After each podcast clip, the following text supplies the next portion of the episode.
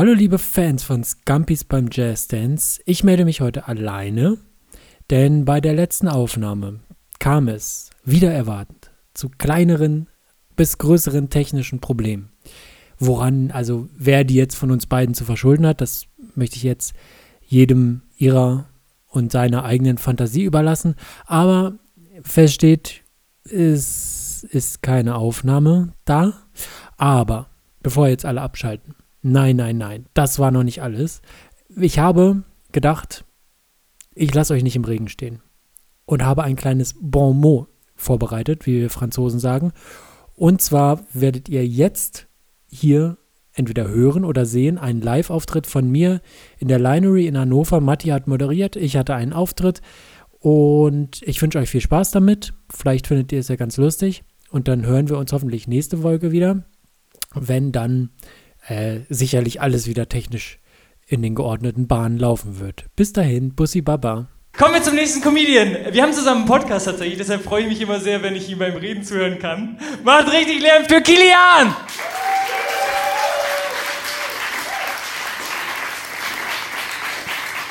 Dankeschön, Dankeschön, Dankeschön.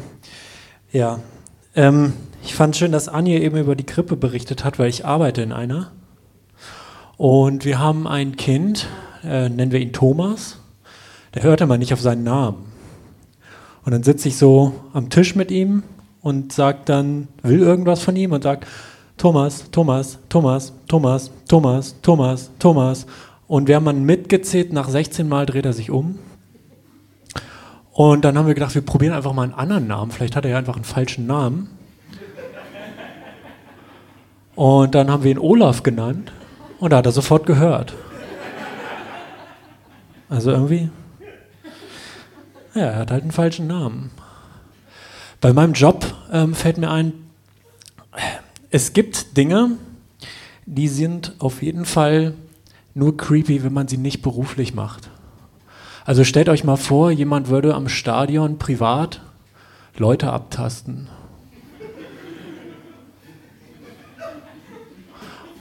Aber die, die das machen, machen das beruflich und kriegen Geld dafür, das ist aber ist es okay. Und so ähnlich ist das bei meinem Beruf auch.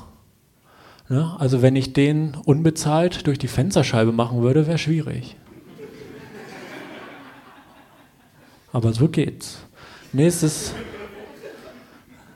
es ist wirklich schwer, über meinen Beruf zu reden mit Außenstehenden, ohne dass es irgendwann creepy wird. Aber gut, so ist das.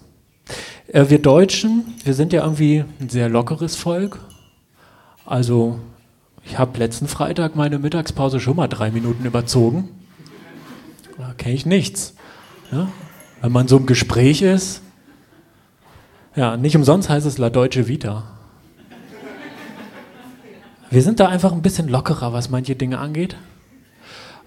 Eine Sache nehmen wir aber richtig ernst, und zwar unsere Freizeitaktivitäten. Da kennen wir keinen Spaß. Also ich habe das gemerkt, als ich das erste Mal im Harz wandern war, mit Turnschuhe, eine kurze Hose und ein T-Shirt angezogen und dachte, ich laufe halt auf dem Brocken.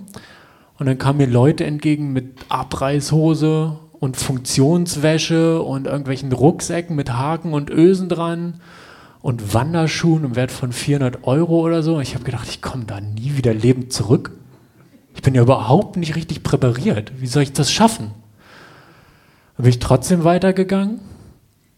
Ähm, und dann hat sich am Ende herausgestellt, so eine Wandertour im Harz ist ungefähr so gefährlich wie eine Shoppingtour in Hamburg. Und brauchen einen Regenschirm, vielleicht eine Flasche Wasser. Aber das reicht eigentlich. Aber so funktionieren wir Deutsche nicht. Wenn wir wandern wollen, dann schon in unseren teuren Wanderschuhen, auch wenn es nur ein Schotterweg auf den Berg hoch ist. Das muss mit meinen Wanderschuhen gemacht werden. Es ist ja beim Laufen auch so. Wenn wir laufen gehen, dann schon als Testimonial von Stabilo in Neongelb. Wir kaufen Laufshirts. Ich kann euch mal einen kleinen Geheimtipp geben. Jedes Shirt ist ein Laufshirt. Man muss nur drin laufen. Das ist der Trick. Aber ich verstehe es schon, weil man sitzt dann, man denkt so, ich muss was machen, ich muss jetzt Sport machen, ich gehe jetzt laufen.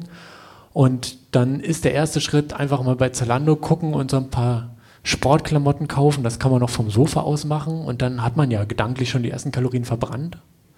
Ne? Man ist ja schon, im Kopf war man ja schon laufen.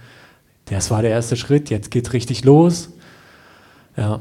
Und dann kauft man die Sachen, geht zweimal laufen und denkt, ja, das ist auch anstrengend. Da schwitzt man. Oh, es geht immer so rauf und runter. Furchtbar. Und dann gibt es eigentlich vier Sachen, die man machen kann. Wenn man schnell handelt, kann man die Dinge noch zurückgeben. Wenn man nicht so schnell handelt, eBay Kleinanzeigen. Man kann die Sachen auch hinten in den Kleiderschrank schmeißen und vergessen, dass man jemals dachte, man würde jetzt laufen gehen und dann fällt es erst beim nächsten Umzug wieder auf. Und der vierte Schritt, da gibt man seine Würde mit ab. Das ist, wenn man sagt, okay, dann mache ich jetzt Powerwalking. Muss, müsst ihr mal drauf achten. Manchmal sieht man Leute, also Powerwalking, für die, die es nicht kennen, das ist Fuß spazieren gehen mit angewinkelten Armen. Und ihr müsst mal drauf achten, manchmal sieht man Leute, die in Joggingklamotten Powerwalken. Da sieht man sofort, das war so nicht geplant. Da will jemand die Sportsachen vor der eigenen Waschmaschine rechtfertigen. Ja. Ich habe ähm, hab eine WhatsApp-Gruppe gegründet. Das war noch nicht der Witz. Nee, ich habe eine WhatsApp-Gruppe gegründet, die heißt Meine besten Freunde. Und dann habe ich da eine Freundin hinzugefügt und bin aus der Gruppe wieder rausgegangen. Weil dann öffnet sie ihr Handy und sieht, sie ist in der Gruppe meine beste Freunde, aber sie ist alleine da drin. Ja, das war so ein bisschen die Idee dahinter. Ja. Ähm, ich gehe sehr viel im Park spazieren und ich habe ähm, gemerkt, da gibt, das ist der Ort, wo Leute in der Stadt ihren Kindern das Fahrradfahren beibringen. Meistens sind es Väter, meiner Beobachtung nach. Und wer jetzt hier noch vorhat, irgendwelchen Kindern Fahrradfahren beizubringen, äh, kleiner Tipp, nehmt immer ein eigenes Fahrrad mit. Weil Kinder können irgendwann auf einmal Fahrrad fahren und man ahnt das nicht. So von einer Sekunde auf die nächste können sie es auf einmal. Und dann fahren die los und denken, boah, geil, so schnell war ich noch nie aus eigener Kraft unterwegs und ich darf entscheiden, wo ich hinfahre, das durfte ich noch nie. Und dann will man nicht zu Fuß sein. Deshalb nehmt immer ein eigenes Fahrrad mit. Das sieht man nämlich immer im Park, so Kinder, die so ein bisschen wackelig, aber so mega fröhlich Fahrrad fahren. Und dann kommt ganz lange nichts. Und dann kommt so ein Vater, der in Straßenklamotten hinterher joggt. So die Jeans schwitzt schon, die Beine jucken. Ja. Also nehmt immer ein eigenes Fahrrad mit. Zum Schluss habe ich noch eine Frage, die mich seit vielen Jahren beschäftigt. Warum trägt man im Hubschrauber einen Helm?